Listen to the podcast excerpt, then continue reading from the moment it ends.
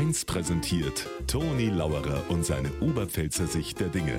Immer werktags kurz vor 1 im Regionalprogramm für Niederbayern und die Oberpfalz auf Bayern 1. Haben Sie das mitgekriegt? Bis Silvester noch, dann verfällt ein Millionengewinn.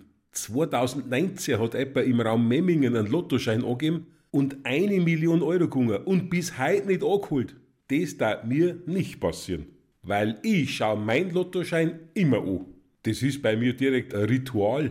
Jeden Samstag auf Nacht nach der Lottoziehung schaue ich mein Lottoschein an, dann stelle ich fest, ich habe wieder sechs richtige, aber sie haben wieder sechs falsche Zungen.